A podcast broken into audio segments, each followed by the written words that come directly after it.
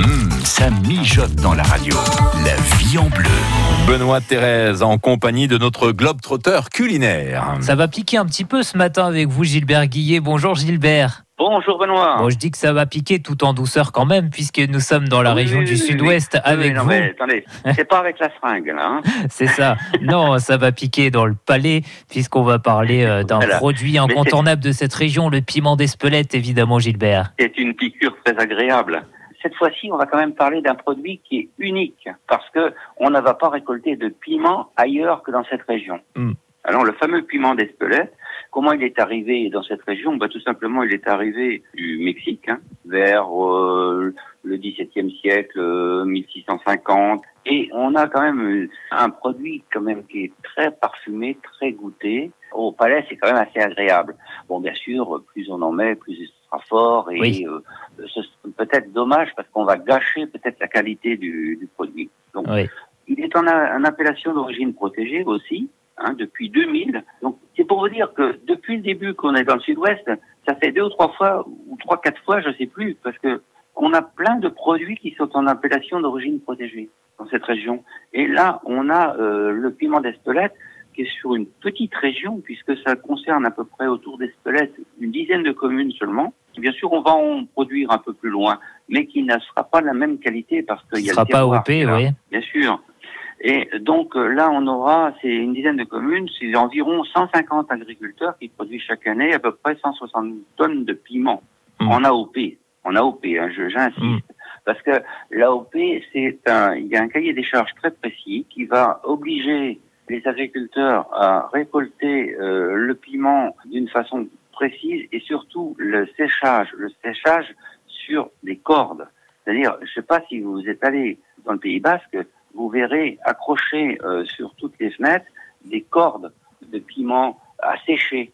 Oui. Alors ça, euh, c'est des, des produits qu'on va trouver. Euh, allez, on commencera la récolte euh, de, de ces piments à peu près à la fin août et euh, jusque fin septembre, on va récolter à peu près pendant un mois et on va les faire sécher. Alors euh, l'appellation d'origine euh, oblige que ce soit sec avant le 30 novembre, c'est-à-dire jusqu'à la fin novembre, on aura ces piments à sécher. Et donc, le piment, on va le trouver de trois formes. On va le trouver, alors bien sûr, au moment de la récolte, on va le trouver en piment frais sur les étals. Et on va le trouver aussi en piment séché. Oui. Ou alors, bien sûr, le piment en poudre euh, qui va être pulvérisé, qui est en poudre, qui est Mm. d'excellent- d'excellente qualité. Sur une petite viande, un petit poudre. poisson, c'est toujours pas mal. hein, Un petit peu de poudre de piment d'Espelette. euh, il y a une petite chose qui est excellente. Quand vous faites une mayonnaise, vous mettez Oui. une petite pointe de piment en poudre dans votre mayonnaise, vous verrez, elle n'a plus le même goût. Elle est excellente après. Et ça, c'est l'un des produits euh, phares de cette région du Sud-Ouest. On va y retourner hein, avec vous, euh, Gilbert Guillet, euh, d'ici quelques jours, pour parler d'un autre produit. Alors là, pareil, Un autre produit, produit, star de cette région, ce sera dans quelques jours avec vous, Gilbert Guillet. Voilà, à bientôt. À très bientôt, Gigi Gilbert Guillet, notre globe-trotteur culinaire. Et c'est vrai que quand on parle du piment, ça me rappelle des émissions qu'on a pu faire euh, au Salon de l'Agriculture il y a quelques temps de cela. où On avait dégusté du chocolat au piment. C'était un véritable régal.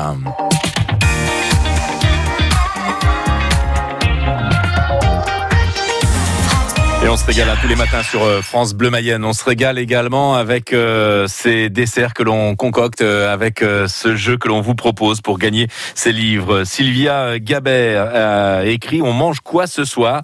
avec plein de recettes très pratiques hein, pour les personnes bah, qui seraient un petit peu en manque d'idées quand on rentre du travail. C'est vrai que c'est pas toujours évident. Je vous offre ce livre plus le goût des pierres ou l'éloge gourmand des petites cités de caractère. Deux livres donc à gagner. Et puis en jouant avec nous, si vous repartez avec ces deux livres, il y aura aussi ce bon hein, pour un repas pour deux euh, au restaurant La Forge à Fontaine-Daniel. Alors écoutez bien la question. Depuis lundi, des, des questions autour de la glace. C'est vrai qu'avec les températures que nous avons en ce moment, une bonne glace, ça fait toujours plaisir. Quel est le nom de cette glace, de ce dessert? Quel est le nom de ce dessert glacé qui mélange le chaud et le froid. Un dessert constitué de glace à la vanille, recouverte de meringue, posée sur un fond de génoise et passée au four vif ou flambé. Ah, je vous pose la question. Il faut bien sûr nous appeler euh, maintenant 02 43 67 11 11. Je peux quand même vous faire euh, trois propositions. Est-ce le mystère ou bien encore le rouillé froid fond ou encore l'omelette norvégienne? Allez, c'est trop facile. Appelez-nous maintenant. 02 43 67 11 11, le numéro à composer pendant qu'on écoute Indochine.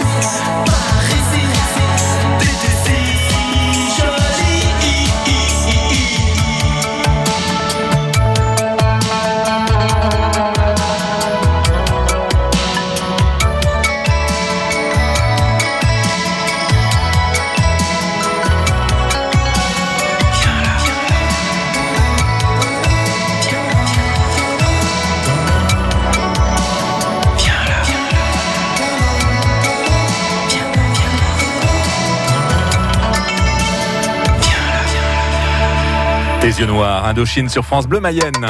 La vie en bleu, on cuisine ensemble sur France Bleu Mayenne. Bonjour Marie-Hélène.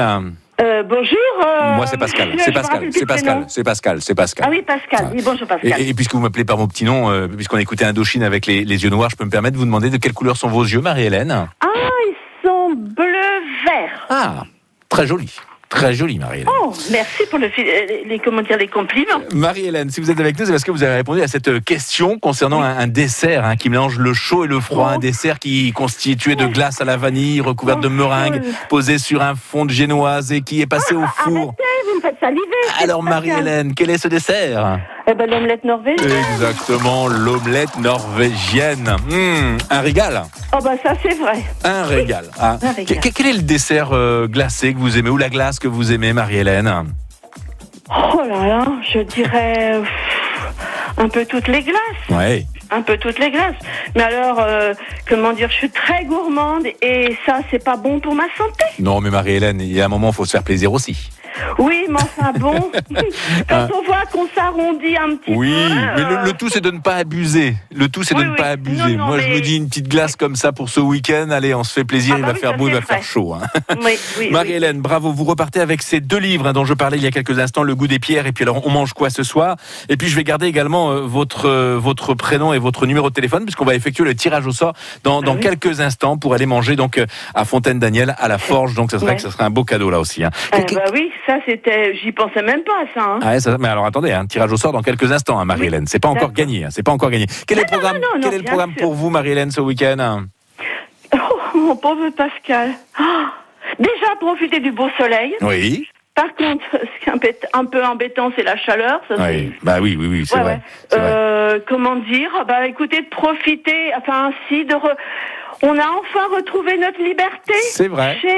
Ouais, c'est vrai, c'est vrai. Ça va permettre peut-être d'aller voir des amis, la famille, et puis se réunir autour de la table tous ensemble pour partager oui, mais de bons moments. à distance, toujours Oui, avec des vrai. précautions, bien sûr. Alors, il y en a qui vont entendre, ils vont dire, euh, elle est bon, voilà. Euh, on dit rien. On ne dit rien, Marie-Hélène. non, On ne dit parle- rien. je parle pas pour vous, c'est les gens à l'antenne. Oui. Mais euh, même avec un vaccin, deux vaccins, quand on, la semaine prochaine on va se faire vacciner pour la deuxième fois, mais il y aura toujours les précautions et Bah oui. À. Bah, c'est important Parce quand même. C'est important. On n'a pas envie que cette crise revienne. Et puis c'est vrai que Non Et puis on a tendance à un, un peu oublier les gestes barrières avec la liberté qui revient. C'est Et vrai. ça, ça, peut être problématique. c'est vrai, c'est vrai. Donc on reste prudent, on reste Oui. mobilisé, Marie-Hélène, c'est ce que vous nous dites. Oui. Hein, et euh, je vous souhaite donc un très très bon week-end et peut-être à tout à l'heure hein, pour euh, le Ah, tirage bah, au sort. Peut-être. Je touche du bois. Pascal. Bientôt, à bientôt Merci sur France à Bleu.